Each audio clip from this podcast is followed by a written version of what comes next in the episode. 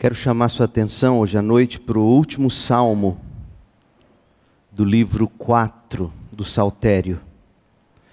É o salmo de número 106. Salmo de número 106. Vamos ver se a gente consegue estudá-lo todo hoje à noite. E nesta ocasião eu quero mostrar para você a única saída. Leia comigo a partir do verso 1. Esta é a palavra do Senhor, Salmo 106, 1. Louvado seja o Senhor. Deem graças ao Senhor, porque Ele é bom, seu amor dura para sempre. Quem poderá contar os feitos poderosos do Senhor? Quem poderá louvá-lo como ele merece? Como são felizes os que fazem o que é certo e praticam a justiça todo o tempo. Lembra-te de mim, Senhor, quando mostrares favor ao teu povo. Aproxima-te e resgata-me que eu compartilhe da prosperidade dos teus escolhidos, que eu me alegre na alegria do teu povo e exulte com aqueles que pertencem a ti. Pecamos como nossos antepassados, fomos desobedientes e rebeldes. Daí note que do verso 7 ao 39, virá uma recapitulação de pecados de Israel no Egito, diante do Mar Vermelho, no deserto e em Canaã.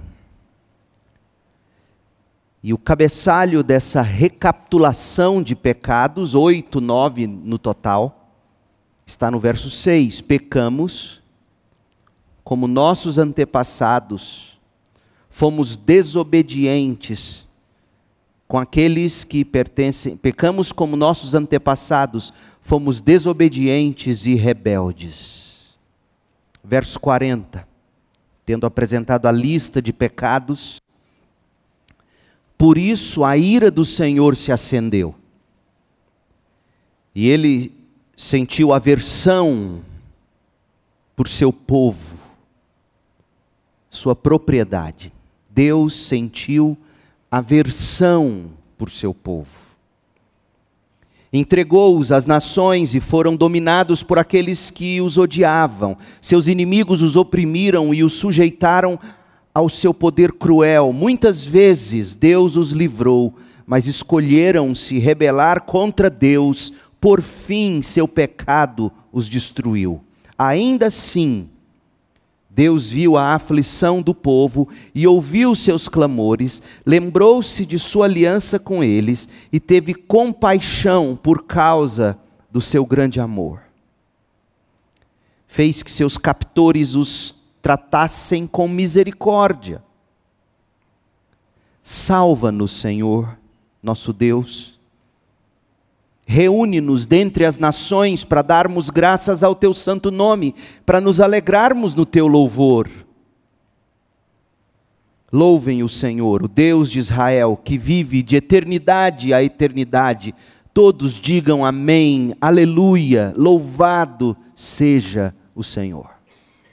Essa é a palavra do Senhor. Deixe-me fazer um teste com você. Quem é o maior vilão da história?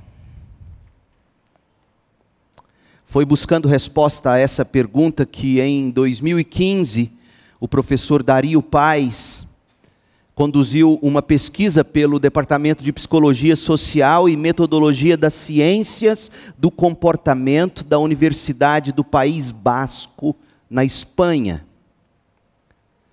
7 mil estudantes com idade média de 23 anos, de 37 países, foram ouvidos. Antes de os pesquisadores irem a campo com a pesquisa, eles fizeram um levantamento prévio que identificou as figuras históricas mais lembradas. Chegaram a uma lista de 40 personalidades de relevância universal. Agora, em face desses 40 nomes, a tarefa dos estudantes pesquisados era avaliar com notas de 1 a 7 o quão positivas ou negativas foram a trajetória, a influência e o legado das personalidades que foram apresentadas a eles. E os resultados da pesquisa foram publicados na revista científica PLOS One.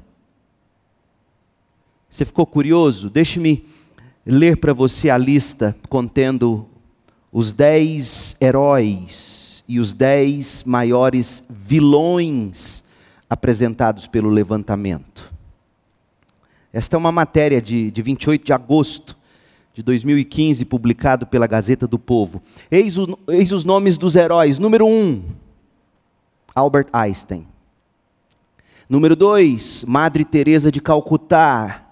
Gandhi em terceiro, Luther King em quarto, Isaac Newton em quinto, Jesus Cristo em sexto, Nelson Mandela em sétimo, Thomas Edison oitavo, Abraham Lincoln penúltimo e em décimo lugar, claro, Buda. Agora os vilões. Vilão número um, Adolf Hitler. Número dois, Osama Bin Laden.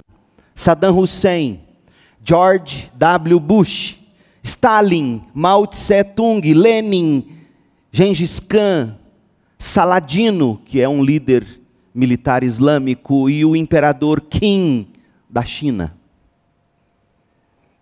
Um dado curioso, notado pelos pesquisadores, na seleção dos vilões, a disparidade das opiniões foi muito maior do que entre os heróis. O professor que conduziu a pesquisa na Universidade Espanhola, ele anotou o seguinte, abre aspas, sobre os vilões há mais disparidade de opiniões. Um mesmo personagem pode ser visto de forma muito negativa num país e muito positiva em outro lugar do mundo. Esse foi o caso de Osama Bin Laden, por exemplo. Fecha aspas. Em sua opinião, qual é o maior vilão da história? Vamos mudar a pergunta, afinal de contas, gente, viver apontando o dedo para os vilões pode ser uma, uma posição bastante confortável, e é, naturalmente a gente age assim, a gente vê algo errado, algo errado no mundo, algo errado com o mundo, e a gente então trata de apontar o dedo para os vilões, a culpa é dele, a culpa é dela. Viver apontando o dedo para os vilões pode ser bastante confortável mas de nada servirá para se resolver os, os problemas que a gente enfrenta todo dia. Então responda à seguinte pergunta: O que há de errado com o mundo? Mas vamos ser ainda mais pessoais: o que há de errado com o seu mundo? O que há de errado com a sua casa? Qual é o vilão da sua família? Da sua igreja, da sua cidade. O que está de errado na sua vida? O que há de errado na sua vida, nos seus relacionamentos? Responda com sinceridade: o que há de errado? Quando fizeram essa pergunta ao grande escritor inglês G.K. Chesterton, Chesterton viveu de de 1874 a 1936. Aliás, há um livro dele fenomenal, O que há de errado com o mundo. Vale a pena ler, ele vai tratar de todas essas pautas progressistas, feminismo, dentre outras, de uma maneira brilhante. Ele era um gênio, esse homem. Perguntaram a ele o que havia de errado no mundo. Ele respondeu numa carta: Eu assinado G.K. Chesterton. Eu. Pode soar evasivo, petulante e até imaturo, mas essa é uma verdade profunda, porque o que há de errado no mundo somos sim nós, eu, você. Esse é o problema do mundo. Sim, as instituições se corrompem, o Estado se corrompe, a família se corrompe, igrejas despencam na corrupção, a sociedade se corrompe. Sim, eu sei, aliás, a sociedade está corrompida. A pergunta deve ser, portanto, a seguinte: como se chegou a esse estado das coisas? Como? Tem gente que nem pensa nessas categorias pessoais. Quer ver como de repente você é mais socialista, marxista ou qualquerista do que bíblico? Quer ver? Para muita gente, o problema é a instituição em si, o problema é a família a ideia, a concepção de família. O problema é a religião, as ideias religiosas, a, a opressão da religião. O problema é a supremacia branca ocidental. Um parêntese. O oposto desse tipo de pensamento deu à luz o nazismo, o qual pregava que o problema do mundo eram os judeus as raças inferiores. Continuando, vão dizer que o problema do mundo é o Estado, a ideia, a concepção de Estado. O problema é a estrutura das coisas. O problema são as camadas da sociedade. O problema é a ética e a moral predominante, essa ética, essa moral judaico-cristã. O problema é isso. E, portanto, é necessário trazer todas essas coisas abaixo, destruir essas estruturas, destruir essa supremacia, destruir a ideia de família, destruir a ideia de Estado e começar algo novo. Uma nova estrutura, uma nova maneira de se pensar, uma nova maneira de viver. Só que a pergunta simples que eu faço é o seguinte: detonada supostamente, supostamente, repito, detonada supostamente a supremacia branca no Ocidente, quem vai ter supremacia? O indivíduo. Percebe? Esse tipo de pensamento, de fato, isso é utopia, isso é religião. Isso, isso não leva em consideração a raiz dos nossos problemas, e a raiz dos nossos problemas foi o que Chesterton escreveu. Eu sou a raiz do problema. Você, nós, indivíduos pecadores. Nesse sentido, que de fato é o sentido bíblico e verdadeiro, de novo, Chesterton estava certo, o que há de errado com o mundo, o que há de errado no mundo sou eu. E a única saída, ouça bem, a única saída é a transformação do eu. Não são revoluções estruturais. Ué, veja o que aconteceu na França na época de Napoleão. É só você ler a história com honestidade. Veja o que aconteceu na França depois de Napoleão. Estude a história das revoluções, com honestidade. Veja o que houve de diferente na, na Revolução Americana, por exemplo. De diferente com relação à Revolução Francesa e Indiana. A saída para o mundo não é revolução. A saída para o mundo é transformação, é transformação do eu. A saída não é a acomodação de todas as coisas ao meu eu, à minha utopia. A saída é a transformação radical, sobrenatural. A transformação do meu eu caído no pecado.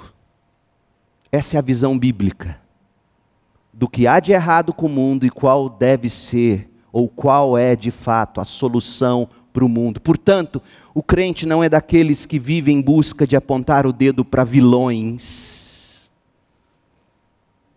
O crente não é do tipo cristão bíblico, cristocêntrico, não é do tipo que, que incita revoluções. Olhe Paulo, veja se Paulo foi revolucionário. Veja se Cristo foi revolucionário. Veja como Paulo tratou o problema da escravidão, que de fato, pela graça de Deus, veio ao chão ao longo da história do Ocidente. Você não vai encontrar revolução no Novo Testamento. Por quê? Porque a solução nunca foi revolução, e sim transformação do indivíduo, um a um.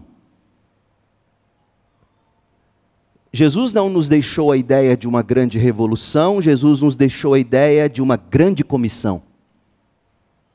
Irmos transformando indivíduos um a um, batizando-os em nome do Pai, do Filho e do Espírito Santo, ensinando-os a guardar todas as coisas que Jesus nos ordenou. É assim que o mundo será, de fato, transformado. Este salmo, Salmo 106, é a contrapartida do 105. Nós estudamos o 105 no domingo 17 de julho passado. Se o Salmo 105, conforme dissemos, é o memorial do Redentor, o 106, que agora nós temos em tela para estudo, o 106 é o memorial do pecador. A aliança de Deus com Israel tinha dois lados. Toda aliança tem dois lados. O que um promete e o que o outro promete. O que Deus prometeu e empreendeu e que era era, era, que ele tornaria os descendentes de Abraão por meio de Jacó, ele tornaria esses descendentes seu próprio povo, um povo numeroso, e daria a esse povo uma terra. E esse povo, nessa terra, se encarregaria de obedecer o Senhor e abençoar as nações. O que o povo por seu lado, concordou em fazer era, era se, como a gente lê no Salmo 105, 45, veja, o último versículo do Salmo anterior, o que o povo tinha se comprometido em fazer era guardar os decretos de Deus, observar as leis de Deus para sua própria bênção e para a bênção das nações. Mas será mesmo que foi assim? A gente sabe que não foi. E não foi por culpa de Deus.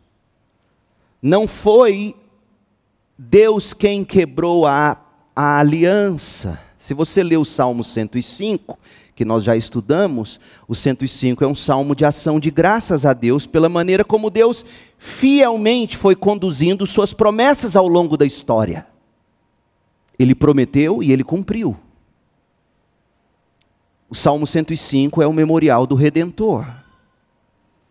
Entretanto, infelizmente, essa mesma história da fidelidade de Deus tem o outro lado, o qual revela que o povo não correspondeu à fidelidade de Deus.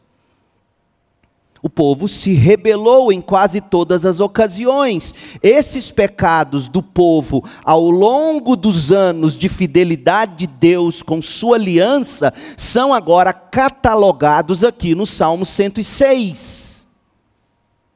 É a mesma história, o Salmo 106, é a mesma história do 105, só que no 105, a fidelidade de Deus, no 106, a infidelidade do povo, e o salmista está aqui confessando com vergonha os pecados do povo, e ele diz que a minha própria geração comete. Salmo 106, 6. 105, memorial do redentor. 106, memorial do pecador. Mas graças a Deus, gente, como Paulo escreveu em Romanos 5:20, graças a Deus que onde abundou o pecado, superabundou a graça. Graças a Deus que à medida que o pecado aumentou, a graça se tornou ainda maior. Desse modo, quando a gente lê o Salmo 106, o memorial do pecador, aqui erigido pelo salmista, a gente vai perceber que o Salmo 106, conquanto narre os pecados do povo, ele só se sustenta em pé e reflete alguma beleza, porque na fundação desse salmo e nas colunas desse salmo estão tanto o concreto e o aço, como o adorno da graça de Deus, triunfando sobre o pecado do povo. Afinal de contas, olha como começa o Salmo 106, verso 1: Deus é bom, seu amor dura para sempre. O Salmo 106, pareado com o 105, forma a conclusão do livro 4 do Saltério. E que maneira de se concluir este livro?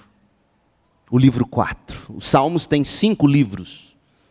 O Salmo 107 até o 150 é o último livro do Saltério. A esperança de Israel, a única saída para Israel era a graça de Deus, a misericórdia de Deus despejada sobre o seu povo que, por disciplina, por julgamento divino, havia sido levado pelos babilônios e espalhado entre as nações naquele período. Olhe como termina o Salmo 106, o último do Saltério, do livro 4. 106, 47. Porque aqui estão as palavras de alguém que sabe qual é a única saída para a humanidade. Salmo 106, 47. Salva-nos, Senhor nosso Deus.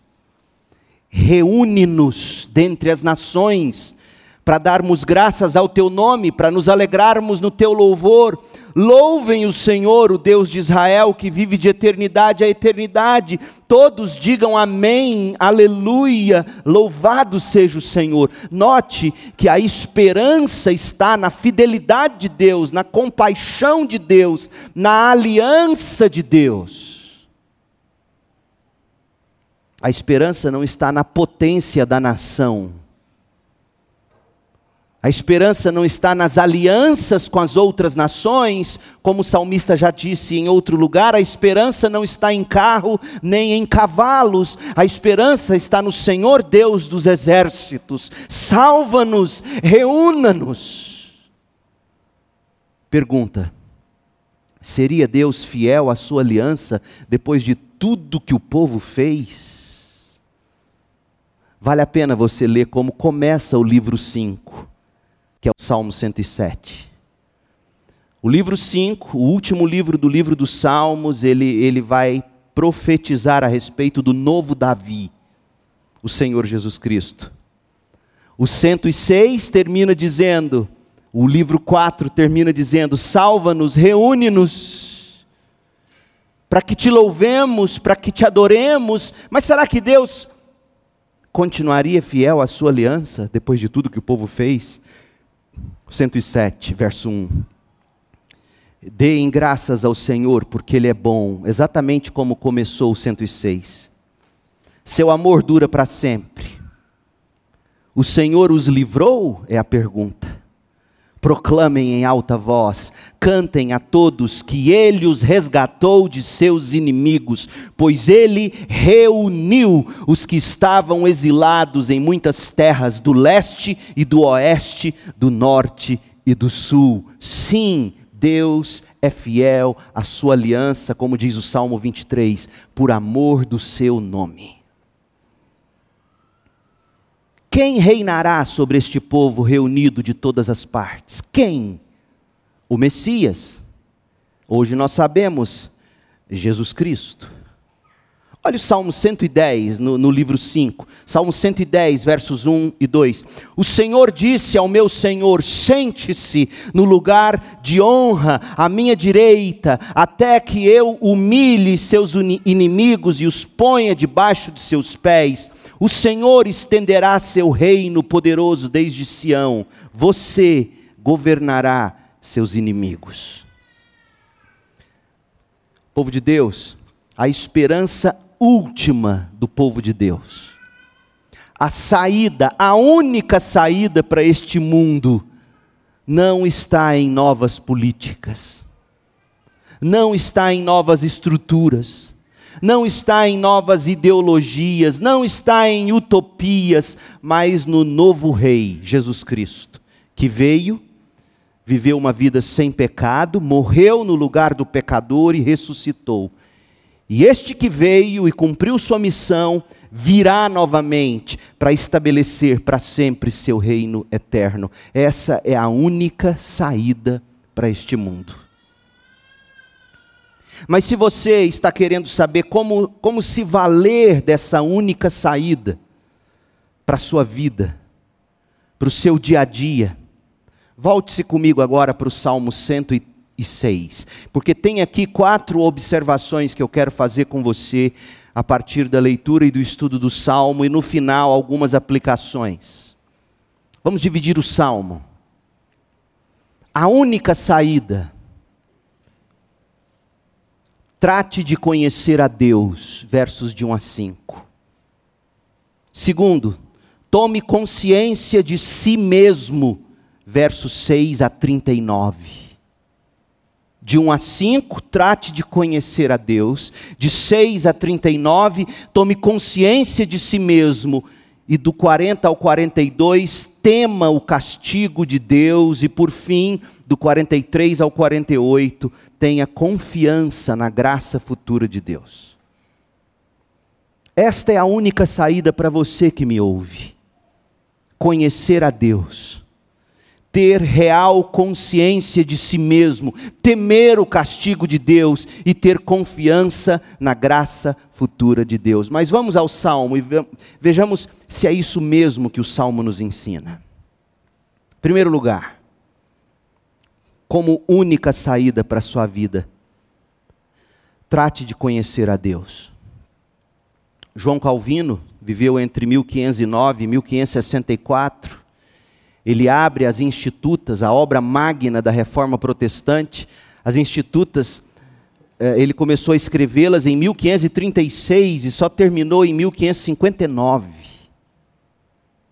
A cada nova edição ele revisava algo, acrescentava outra coisa e, e ele abre essa obra magna que serviu de livro base para todas as teologias protestantes. Ele diz que, abre aspas, quase toda a soma do nosso conhecimento, que de fato se deve julgar como verdadeiro e sólido conhecimento. Todo conhecimento que se preze Conhecimento verdadeiro, todo conhecimento sólido, consta de duas partes. Primeiro, o conhecimento de Deus. E segundo, o conhecimento de nós mesmos. Você entendeu por que, que o Ocidente evoluiu tanto a partir do pensamento protestante? Só há um tipo de conhecimento sólido e verdadeiro, e este consta de duas partes: o conhecimento de Deus e o conhecimento de nós mesmos. Conhecer quem Deus é, através daquilo ou pelo que ele se revela a nós, e conhecer a nós mesmos à luz da revelação que Deus faz de si mesmo e sobre nós. É isso que esse salmo faz. Em primeiro lugar, note como o salmista, antes de passar ao conhecimento de si mesmo, que começa no verso 6 e vai até o 39, antes de falar de quem ele é e do que ele é capaz de fazer, o salmista primeiro revela quem é o Deus em quem ele crê. Essa é a única saída para o mundo, gente tomar conhecimento de Deus, tratar de conhecer a Deus. Quem Deus é? Verso 1. Louvado seja o Senhor, Ele é digno de louvor. Por quê? Deem graças ao Senhor, porque Ele é bom. Se existe bondade no mundo, é porque o Criador, em sua essência, é bom. A bondade emana de quem criou todas as coisas. Deus é bom e o seu amor dura para sempre. Esse é Deus. Fala-se tanto em bondade no mundo, em amor. Você não conhecerá a verdadeira bondade se você não conhecer Deus. Não haverá bondade no mundo se eliminarem a ideia de Deus. O que Deus faz? Olha o verso 2. Quem poderá contar os feitos poderosos do Senhor? Não tem como enumerar o que Deus faz. Quem poderá louvá-lo como ele merece? É impossível. O que Deus requer de nós e o que disso se obtém? O que, que Deus espera de suas criaturas? Verso 3: Como são felizes os que fazem o que é certo e praticam a justiça todo o tempo. Não cabe uma ética situacional para o povo de Deus. Aqui eu digo uma coisa, lá eu digo outra. O salmista está dizendo que a felicidade, o estado de bem-aventurança é o resultado de alguém que vive para fazer o que é certo e praticar a justiça todo o tempo. E o que é certo e o que é justo está revelado nas Escrituras, o salmista sabia disso. A tua lei é o meu prazer, o salmista vai dizer no outro lugar. E o que Deus faz pelo seu povo? Olha os versos 4 e 5. Lembra-te de mim, Senhor, quando mostrares favor ao teu povo, aproxima-te e resgata-me, que eu compartilhe da prosperidade dos teus escolhidos. Meu povo, você não pode deixar de notar, numa era individualista como a nossa, é bom você ler o salmista dizendo que ele entende que a bênção que Deus tem para ele vem a ele na medida em que Deus abençoa o povo dele. Não existe não existe eh, essa de você viver isolado do povo de Deus na espiritualidade bíblica. Lembra-te de mim. Como? Quando? Lembra-te de mim, Senhor, quando mostrares favor ao teu povo, quando o Senhor vier abençoar o teu povo, que eu também o seja. Aproxima-te, resgata-me, que eu compartilhe da prosperidade dos teus escolhidos os eleitos de Deus, que eu me alegre na alegria do teu povo e exulte com aqueles que pertencem a ti. Só há esperança para este mundo, porque Deus escolheu amar alguns, porque o que de fato merecíamos todos era a condenação. Esse tipo de conhecimento de Deus é como luz no fim do túnel de nossos problemas, gente saber que Deus é bom, saber que o seu amor dura para sempre, independentemente do que fazemos, de como agimos, seu amor não muda. Verso 1. Saber que Deus age com poder e de modo inumerável, indescritível. Verso 2 ele é capaz de fazer muito mais do que pedimos ou pensamos, conforme o seu poder que opera em nós. Saber que a felicidade é fruto de uma vida vivida em constância com a palavra de Deus, verso 3. E saber que Deus resgata aqueles que de antemão Ele mesmo escolheu, reuniu, fez prosperar e e alegrou, versos 4 e 5. Saber de todas essas coisas, conhecer a Deus, é a luz que aponta a saída no fim do túnel. Não se furte a necessidade de você conhecer a Deus. Quando Charles Spurgeon tinha 20 anos, 20 anos, quantos aqui tem 20 anos? Ou em torno Margem de erro, dois a menos, dois a mais. Levante a mão. Não muitos. 7 de janeiro de 1855. ele começou o seu sermão matinal do seguinte modo, e eu extraio esse trecho do livro do Packer, O Conhecimento de Deus. 20 anos. Já foi dito por alguém que o estudo adequado da humanidade é o próprio homem. Veja, já lá no, em meados do século XIX, a ênfase era o ser humano, o eu. Já foi dito por meio de alguém que o estudo adequado da humanidade é o próprio homem. Não me oponho à ideia, mas creio ser igualmente verdadeiro que o estudo correto do eleito de Deus é Deus. O estudo apropriado ao cristão é a divindade. 20 anos de idade. O que, que seu filho com 20 anos estuda na faculdade?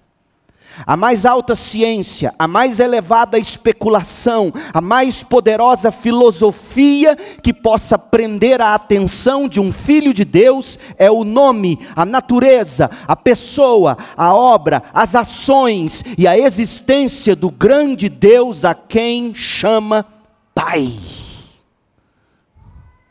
Nada é melhor para o desenvolvimento da mente diz Spurgeon, do que contemplar a divindade. Trata-se de um assunto tão vasto que todos os nossos pensamentos se perdem em sua imensidão, tão profundo que nosso orgulho desaparece em sua infinitude.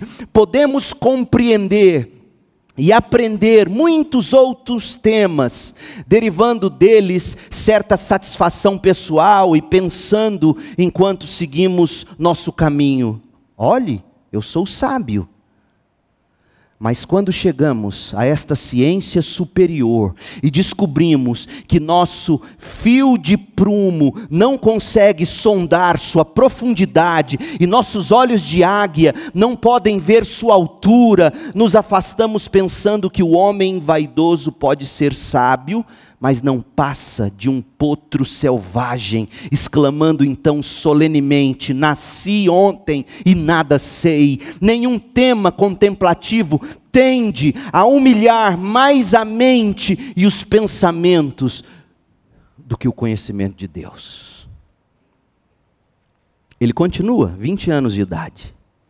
Ao mesmo tempo, porém, que este assunto, o conhecimento de Deus, humilha a mente do orgulhoso, o conhecimento de Deus também expande a mente.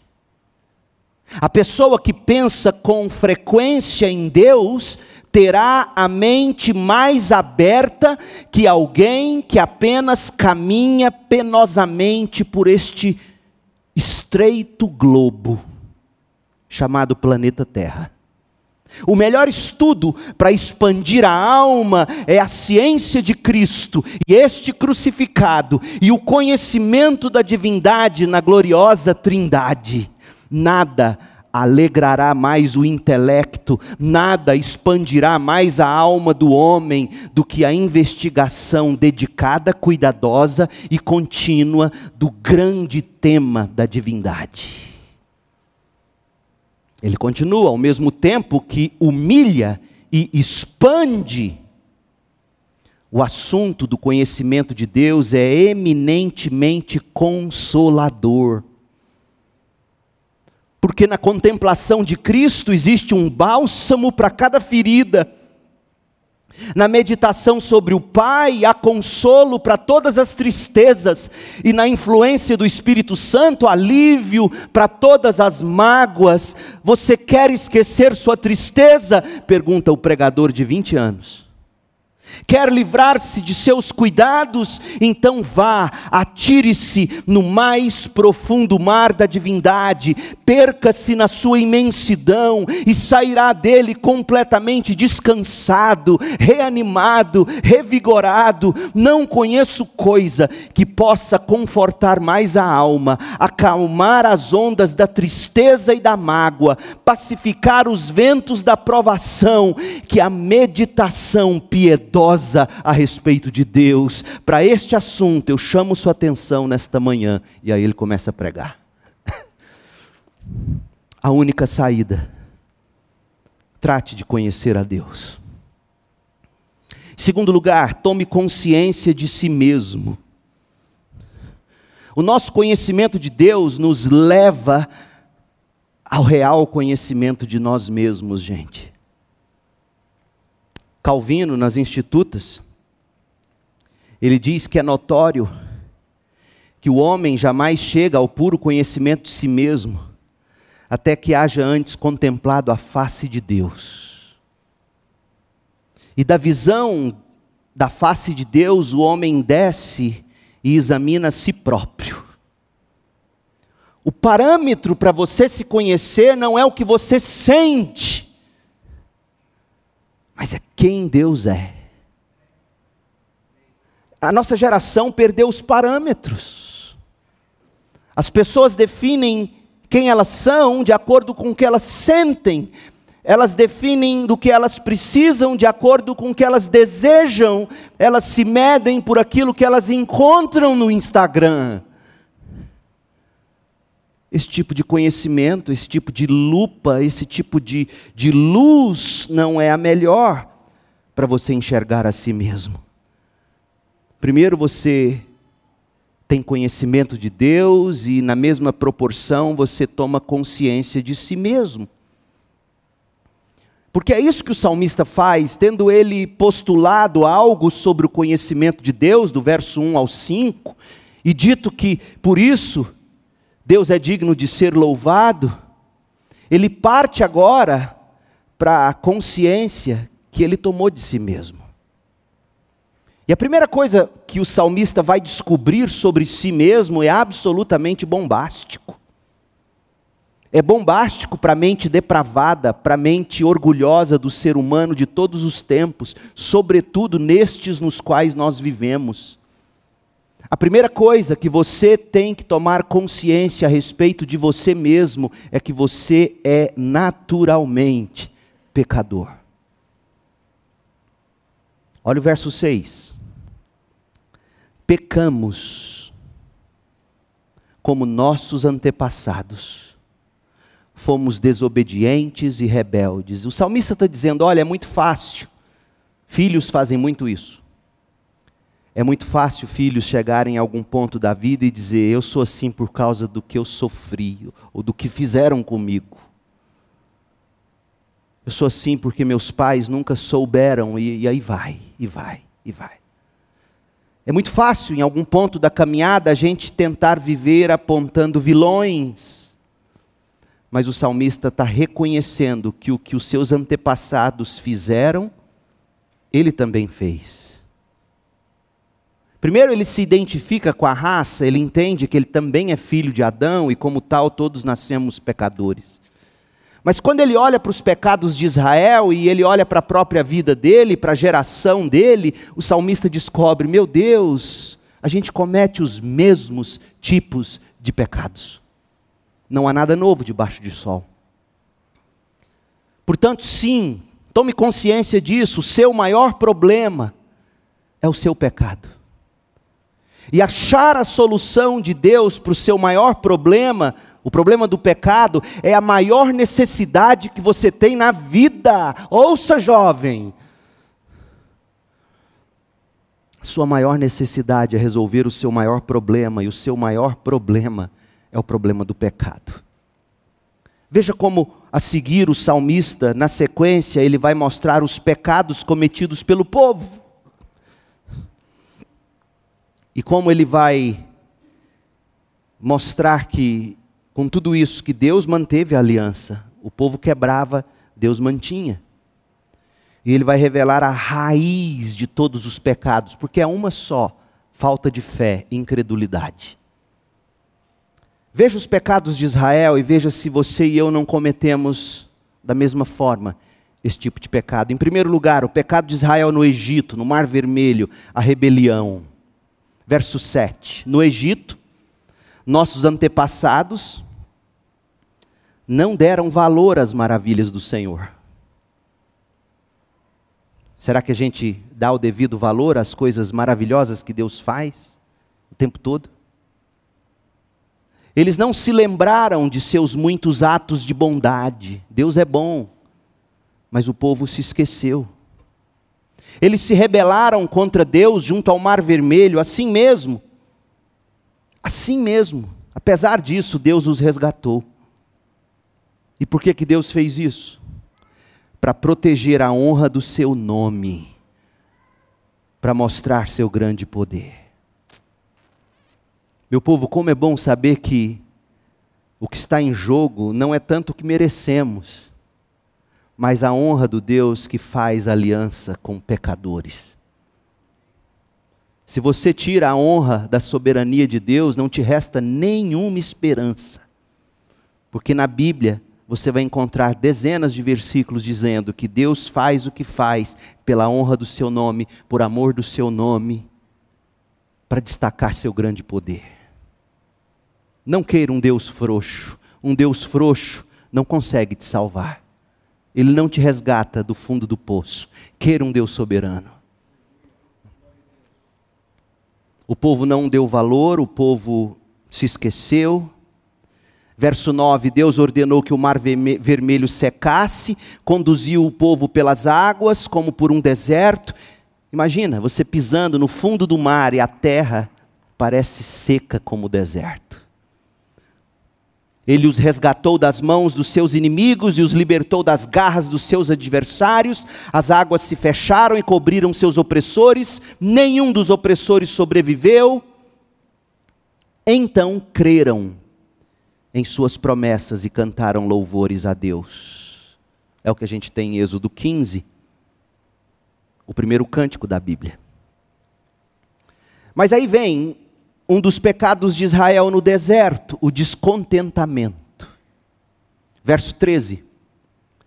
Veja que o 12 diz que eles creram com base no que eles viram, mas depressa se esqueceram do que Deus havia feito. Não é assim com você?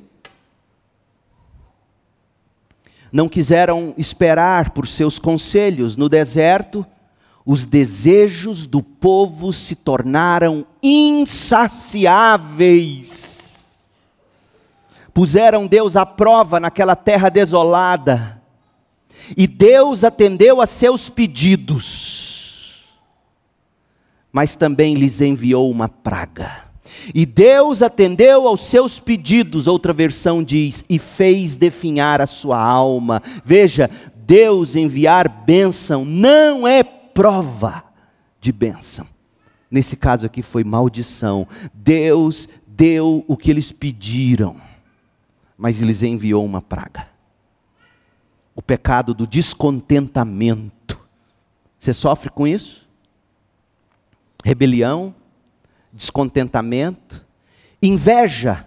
Outro pecado de Israel no deserto, verso 16: No acampamento tiveram inveja de Moisés e de Arão, o sacerdote consagrado ao Senhor, por isso a terra se abriu engoliu Datã e sepultou Abirão e os outros rebeldes. Fogo desceu sobre aqueles que os seguiam. Uma chama consumiu os perversos. Inveja. Você não consegue celebrar com a vitória do outro por inveja. Não consegue se alegrar com a conquista do outro por inveja. Rebelião, descontentamento, inveja, idolatria. Verso 19. Outro pecado no deserto. No Monte Sinai, verso 19, fizeram um bezerro, prostraram-se diante de uma imagem de metal, trocaram seu Deus glorioso pela estátua de um boi que come capim. Olha o ridículo que é a idolatria. Esqueceram-se de Deus, seu Salvador, que havia feito coisas grandiosas no Egito, atos maravilhosos na terra de Cã, feitos notáveis no Mar Vermelho. Por isso, declarou que os destruiria. Mas Moisés, seu escolhido, pôs-se entre Deus e o povo, a figura de Cristo, e o povo, e suplicou a Deus que afastasse a ira do povo e não os destruísse. Idolatria. Mas raiz de tudo isso, a incredulidade. Olha o verso 24. Eles, o povo, porém, se, se recusou a entrar na terra agradável, pois não creram na promessa. Em vez disso, resmungaram em suas tendas, Na mesa do almoço, na mesa da janta, resmungaram. Meter a língua no coitado do pastor Moisés. Nada novo debaixo do sol. Quantos irmãos almoçam pastor, janta pastor? Eu estou em boa companhia. Em vez disso, resmungaram em suas tendas, não deram ouvidos ao Senhor, que falava por meio de Moisés. Assim Deus jurou solenemente que os mataria no deserto, que dispersaria seus descendentes entre as nações e os enviaria para o exílio em terras distantes. Incredulidade. Mas não contentes, vem a apostasia, verso 28. Depois juntaram-se aos sacerdotes de Baal, meu Deus, em Peor, chegaram a comer sacrifícios oferecidos a mortos, com todos esses atos provocaram, claro, a ira do Senhor, por isso uma praga se espalhou entre eles. Finéias, porém, teve coragem de intervir e a praga foi detida. Assim, desde então, Finéias foi considerado justo. Mas não para, não, vem a insurreição.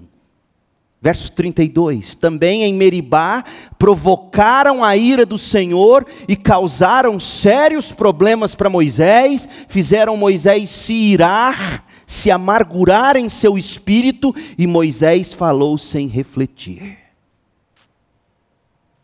Aí você pode dizer: não, mas isso é porque eles estavam no deserto, a pressão era grande, quem sabe uma vez em Canaã esse povo não muda? Tá bom, vamos ver o que eles fizeram em Canaã.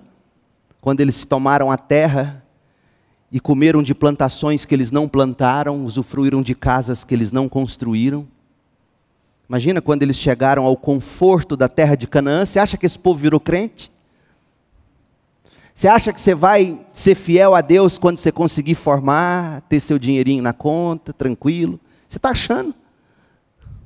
Se você não conseguir servir a Deus no deserto, meu irmão, meu amigo, no conforto é que você não vai. Olha o que esse povo fez no conforto de Canaã, verso 34. Não destruíram as nações que habitavam na terra, como o Senhor lhes havia ordenado, em vez disso, se conformaram, misturaram-se com as nações, adotaram os costumes das nações, adoraram ídolos estrangeiros, o que causou sua ruína. Olha o que eles fizeram: chegaram a sacrificar aos demônios seus filhos e suas filhas. Eu sou tentado a falar do aborto, mas para um bom entendedor, isso aqui já diz muito sacrificaram filhos aos demônios como todo mundo fazia. Derramaram sangue inocente, sangue inocente dos filhos e das filhas que foram entregues aos demônios. Ao oferecer sacrifícios aos ídolos de Canaã, contaminaram a terra com sangue. A si mesmos contaminaram com seus atos perversos. Seu amor aos ídolos foi adultério Será que isso aqui não descreve a gente, meu povo? Será que essa conformação com o presente século não é o que a igreja evangélica hoje vive? Essa insurreição a Deus, contra Deus e a palavra, a apostasia, a incredulidade, a idolatria, a inveja, o descontentamento, a rebelião. Será que isso aqui não somos nós? Claro que somos. Tome consciência de si mesmo. Trate de conhecer a Deus. Mas em terceiro lugar, tema o castigo de Deus.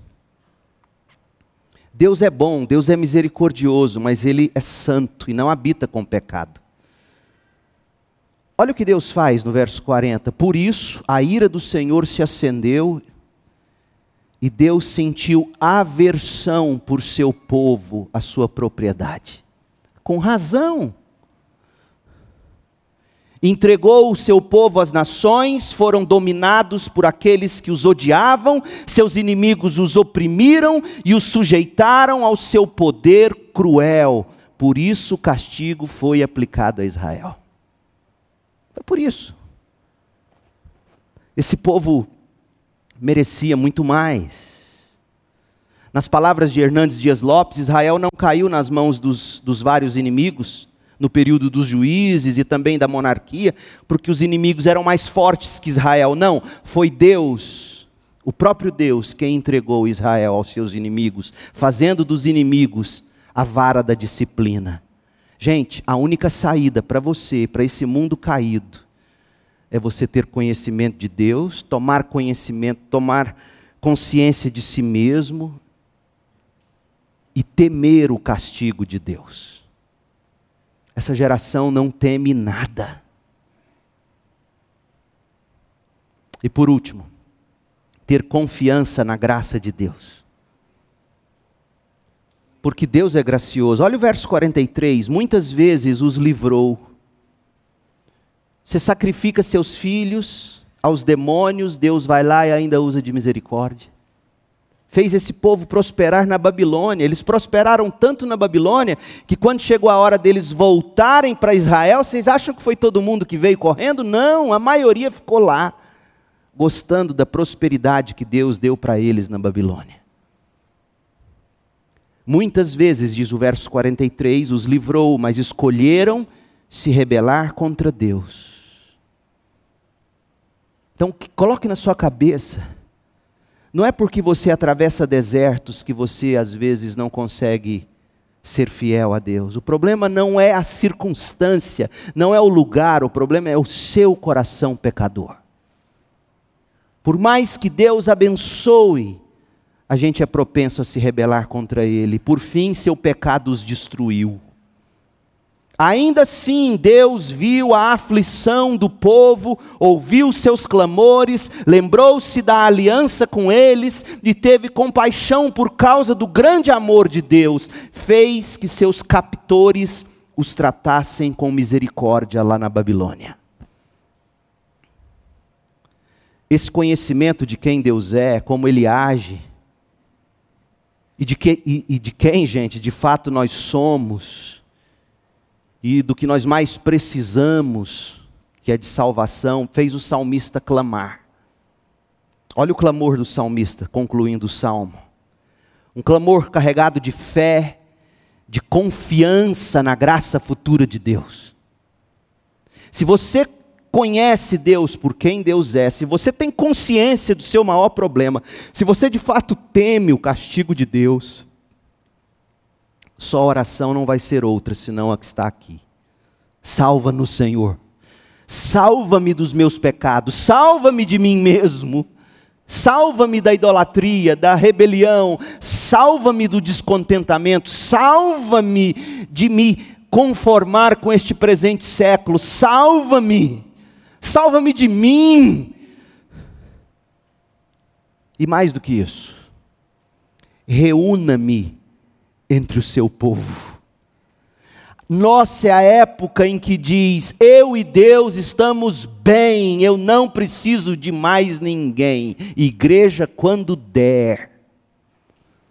Deixa eu te dizer uma coisa: isso não encontra respaldo de Gênesis a Apocalipse, porque na mesma velocidade que o salmista diz: Salva-me, Senhor nosso Deus, ele diz: Reúna-nos dentre as nações.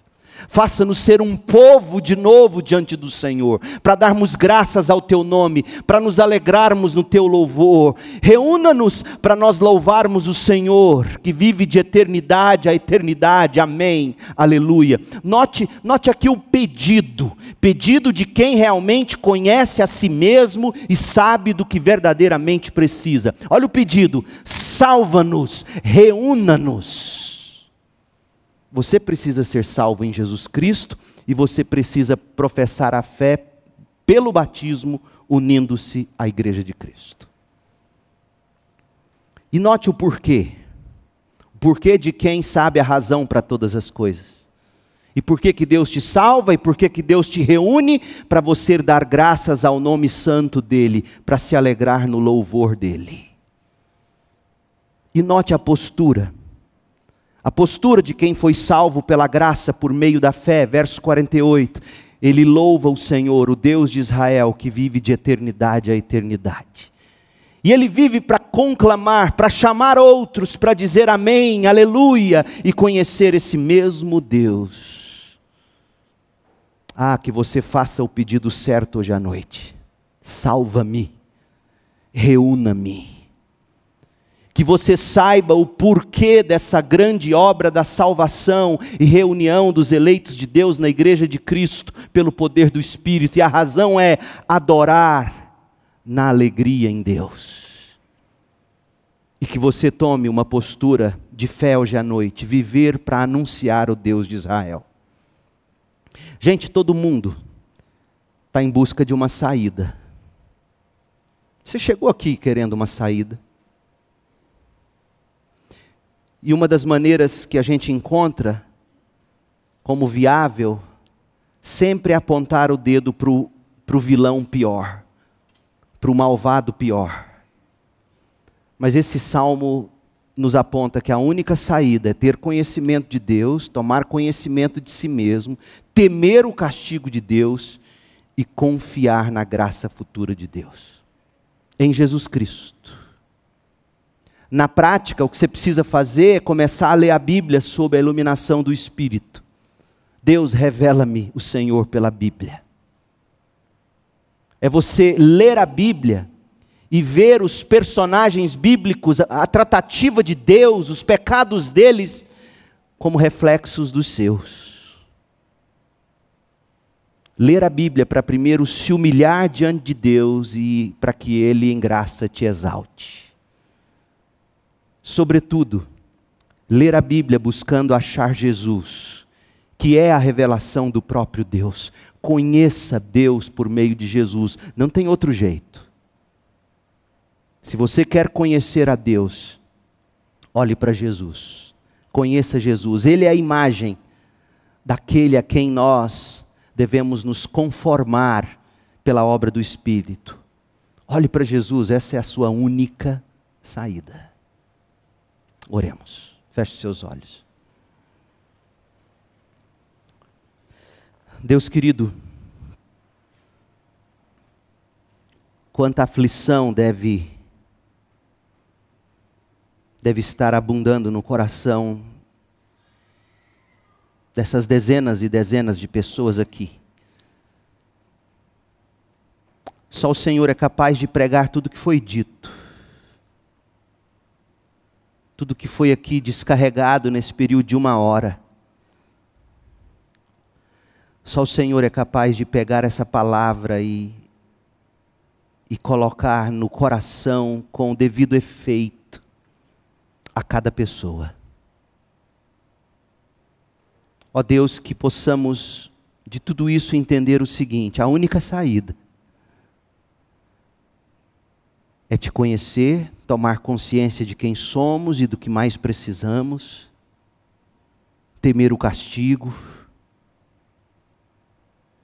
e confiar na graça do Senhor a nós dispensada em Jesus Cristo. Essa é a única saída. Não adianta as grandes revoluções.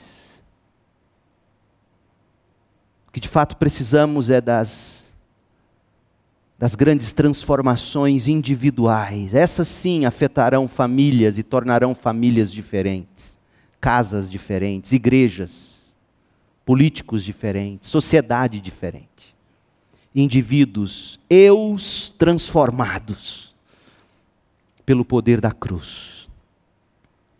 Opere isso começando em nós que a graça de Jesus Cristo, o amor de Deus Pai, a comunhão e a consolação do Espírito estejam sobre nós, teu povo, aqui e para sempre. Em nome de Jesus. Amém.